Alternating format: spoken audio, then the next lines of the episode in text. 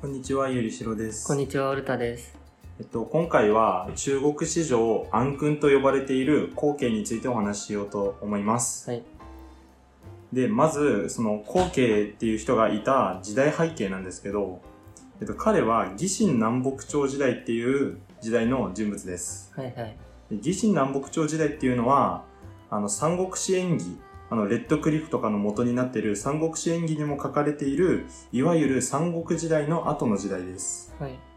で、まあ、映画のそのレッドクリフっていうまあ有名な映画あると思うんですけど、その映画レッドクリフでは敵として書かれている、まあ、義っていう国があって、はい。その義っていう国を芝園っていう人が乗っ取って、まあ、中国を一回統一するんですけど、その中あの中国を統一した後に遊牧民の侵入とかいろいろあって南北に分かれてしまったっていうのが義神南北朝時代という時代です。で今回紹介する皇家っていう人物はその、まあ、南北朝の北朝の一つの東義っていう国の将軍だったんですけどそこで、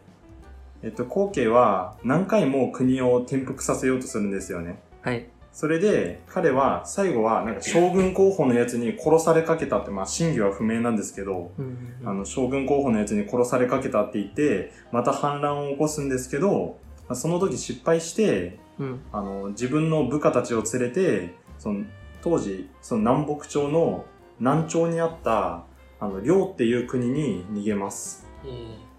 でも、まあ、遼は、その、皇家をかくまう、まあ、かくまうんですけど、あの、そうすると、まあ、東義と遼が戦争になっちゃうんですよ。うんうん。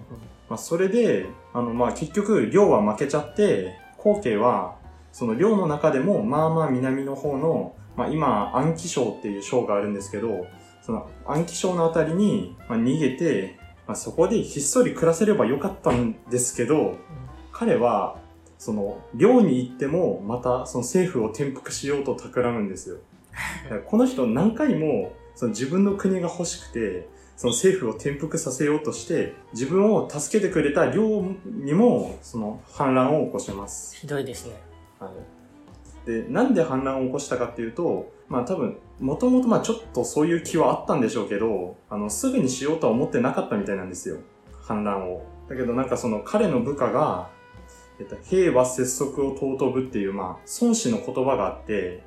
その孫子の言葉を引用して、あの、早く反乱を起こした方がいいって、その後継に言って、後継は、えっと、反乱を起こします。で、もともと、その後継の軍って1000人ぐらいしかいなかったんですけど、なんかその、ラッキーなことに、あの、寮って、あの、仏教を、あの、徴用する政策をずっとしてて、それがすごい批判があったんですよ。それで不満が高まってた人たちがどんどんその後継の軍1000人ぐらいいた軍に集まって最終的にはと反乱軍は10万人にまで膨れ上がりました。えで、その10万人でその首都の健康っていう、ーまあ、南朝はずっと首都が健康なんですけど、はいはい。その健康を包囲して捕らえた皇太子を皇帝に立ててその自分の傀儡国家にしました領を。うん。で、ついに自分の国を手に入れた皇家は、まあもう何回も反乱を起こしてるじゃないですか。自分の国が欲しくて欲しくて。でついに自分の国を手に入れた皇家は、なんかもう、調子に乗っちゃって、うん。自分に、えっ、と、こういう称号を与えます。で彼は自分で、小国兼漢王兼都督六号諸軍事というめ,、まあ、めちゃくちゃ長い称あの称号なんですけど、まあ、意味は、両の総理大臣兼漢民族の王兼東西南北天地すべての軍司令官っていう称号を自分に与えます。うん。もうそれでもまあなんか十分もう、ね、中二病臭いあ、名前なんですけど、はい。それでも飽き足らない後継は、ね自分に宇宙大将軍っていう なあの名前を、まあ、将軍、ん？称号を与えて、うんうん。あの、まあ、めちゃくちゃ調子に乗ります。なんか自分で自分に称号を与えるっていうのがはい。変だと思うんですけど。しかも、彼は、まあ、宇宙大将軍名乗ってめっちゃおごり高ぶってて、でも、まだ、領は自分の傀儡国家なんですよ。うんうん。自分の国、あの、自分が皇帝の国ではないんですよ、あくまで。はい。で、なんか宇宙大将軍っていう名前を名乗った後、さらになんか調子に乗っちゃって、やっぱり自分が皇帝になりたいなっつって、自分が、あの、作った傀儡国家なのに、その領に反乱を起こして、自分が皇帝になって、漢っていう国を建てました。まあ、世界史ではなんか、その宇宙大将軍とか、なんか、おごり高ぶった名前をつけて、ボコボコにされるシリーズが、まあ、例えばスペインの無敵艦隊とか、まあ、そういうシリーズが何個かあるんですけど、まあ、後継もその一つで、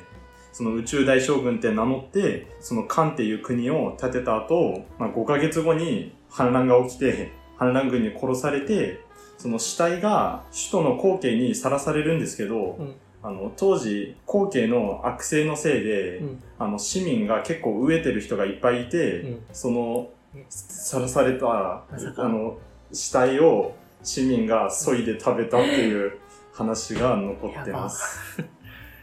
まあで、余談なんですけど、後継はまあ世界史、高校世界史にはほとんど出てこないのに、そうですね。出てこないですよね。聞いたこともないと思うんですけど、ななかったですね。なぜか、あの、東京の私立の某 M 大学で、なぜか出題されたことがあります。